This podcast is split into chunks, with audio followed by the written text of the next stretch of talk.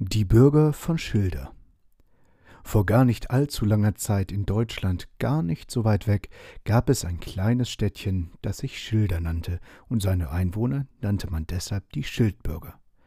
Das waren merkwürdige Leute, alles, was sie anpackten, machten sie verkehrt, und alles, was man ihnen sagte, nahmen sie wörtlich. Wenn zum Beispiel ein Fremder ärgerlich ausrief, Ihr habt da ein Brett vor dem Kopf, griffen sie sich auch schon an die Stirn und wollten das Brett wegnehmen.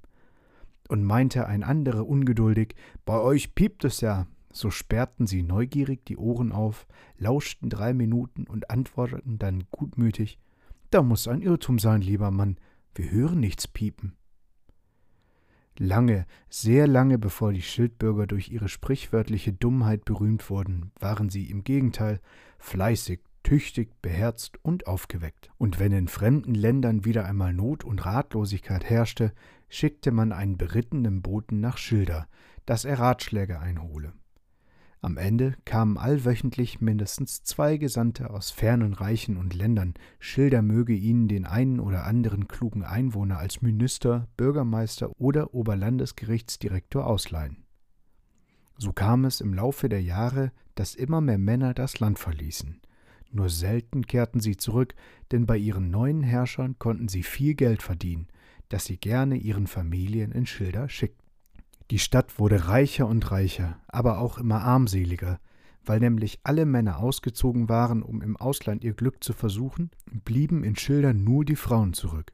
Die gaben zwar ihr Bestes, doch die Arbeit, die anfiel, war einfach zu viel. Die Frauen nämlich sollten Brot backen wie die Bäcker, Schuhe besohlen wie die Schuster, pflügen, säen und ernten wie die Bauern, die Pferde beschlagen und das Vieh schlachten, zudem auch noch den Haushalt versehen und in der Schule die Kinder unterrichten die Steuern einkassieren, die Ernte verkaufen, den Marktplatz pflastern, die Zähne ziehen, das Korn mahlen, die Bäume fällen, die Predigt halten, die Scheunen ausbessern, die Diebe einsperren, die Glocken läuten, die Bretter hobeln, den Wein keltern, die Brunnen graben, die Wiesen mähen, die Dächer decken und abends im Wirtshaus zum roten Ochsen sitzen. Das alles auf einmal schafften sie nicht, und so sah es irgendwann im schönen Schilder so aus, als hätte schon lange Zeit niemand mehr etwas getan. Den Frauen wuchs einfach alles über den Kopf, und so hielten sie eines Tages einen Rat ab und beschlossen, die Männer zurück nach Hause zu holen. Dort angekommen erkannten die Männer Schilder kaum wieder. Die Fenster waren kaputt, die Straßen hatten große Löcher, auf dem Marktplatz wuchsen Brennnesseln, die Räder der Wagen quietschten, die Kinder streckten die Zunge heraus, die Fenster waren zersprungen und der Wind wehte die Ziegel vom Dach. Das habt ihr von eurer Klugheit, sagten die Frauen. Wie aber sollten die Männer verhindern, wieder zu den fremden Königen, Kaisern oder Sultanen gerufen zu werden? Einige Tage später saßen die Männer im Wirtshaus. Sie klagten sich ihr Leid und überlegten. Draußen standen schon wieder fünf Leute aus fremden Ländern, die Rat haben wollten.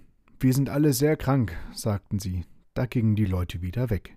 Sie dachten weiter nach und ersannen eine List. Nach einiger Zeit kam dem Schweinehirten eine Idee. Er war lange Stadtbaumeister in Pisa gewesen und hatte dort den bekannten schiefen Turm gebaut. Ich hab's, sagte er. Die Klugheit war an allem schuld, und nur die Dummheit kann uns retten. Die anderen sahen ihn fragend an. Das ist der einzige Ausweg. Wenn wir uns alle dumm stellen, dann lassen uns die Könige und Sultane in Ruhe.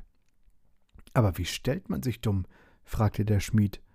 Nun, dumm zu scheinen, ohne dumm zu sein, ist nicht so leicht aber wir sind schlaue Leute und wir werden das schon schaffen. Und ich sage euch, die List funktionierte. Schnell war überall herum, dass die Bürger von Schilder eine merkwürdige Entwicklung durchgemacht hatten, und kein anderer Herrscher mochte sich mehr mit ihnen umgeben. Und was die Bürger von Schilder alles getrieben haben, das erfahrt ihr in der nächsten Folge. Jetzt schlaft aber erstmal, liebe Homies.